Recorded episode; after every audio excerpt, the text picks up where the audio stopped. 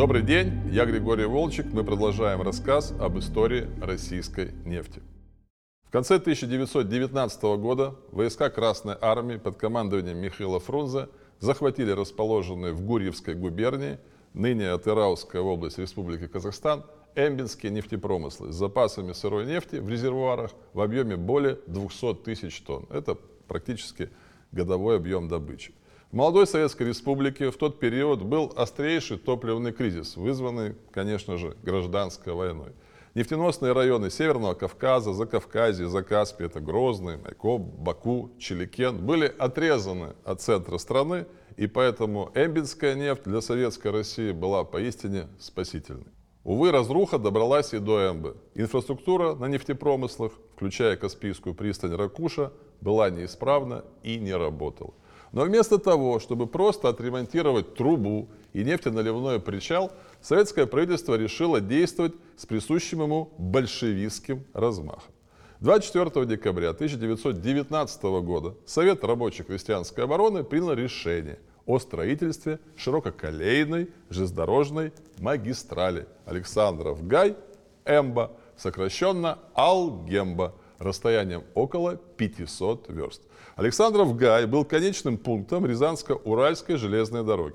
Главной задачей новой магистрали было обеспечение устойчивого круглогодичного вывоза эмбинской нефти, в основном с крупных нефтепромыслов Макат и Доссор. Строить железную дорогу решили по прямой с двух сторон. Маршрут пролегал в основном по безводным солончаковым степям – Соединить трассу планировалось у реки Урал, где необходимо было построить новый мост.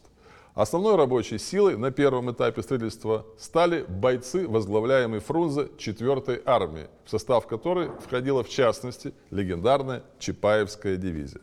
Сначала командарм резко протестовал против переквалификации, но 17 января 1920 года он получил короткую телеграмму от председателя Реввоенсовета Республики Льва Троцкого. Приказываю перевести четвертую армию на строительство железной дороги.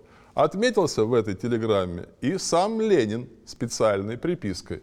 Прошу товарища Фрунзе в соответствии с указанием товарища Троцкого развить революционную энергию для максимального ускорения постройки дороги и вывоза нефти.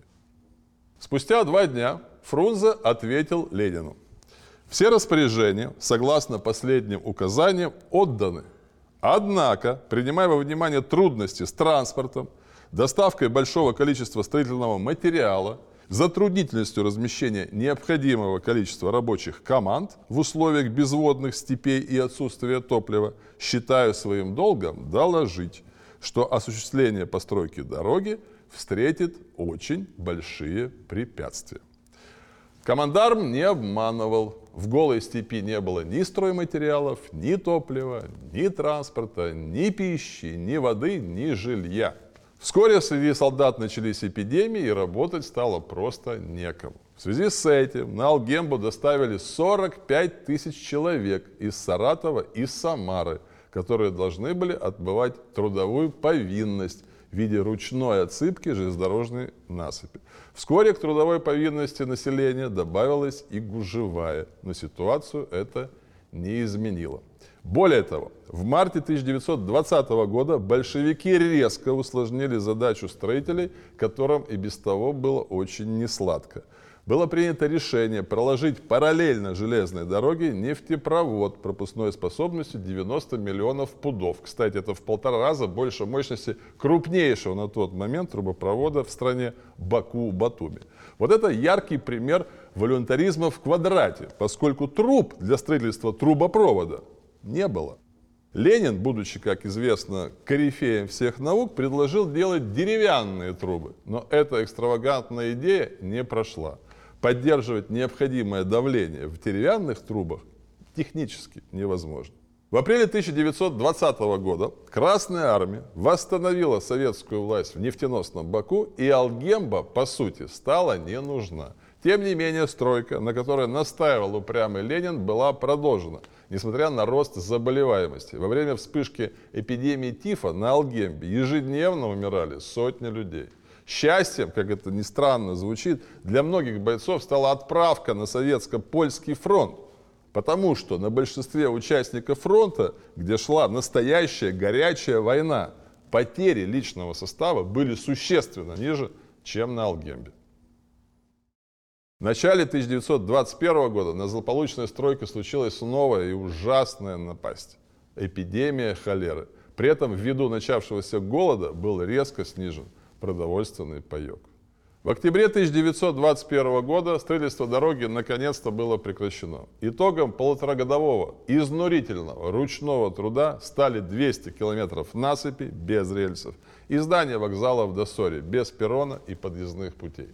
Алгемба унесла жизни около 35 тысяч человек.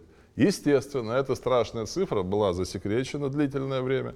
Об Алгембе вообще старались не вспоминать, и в число великих строек коммунизма она не входила. А жаль, потому что вот именно такой она и была. Налицо все ярко выраженные признаки. Экономический авантюризм, безграмотный сырой проект, отсутствие должной подготовки, постоянный дефицит всего и вся, огромные затраты и, как результат, массовая гибель людей.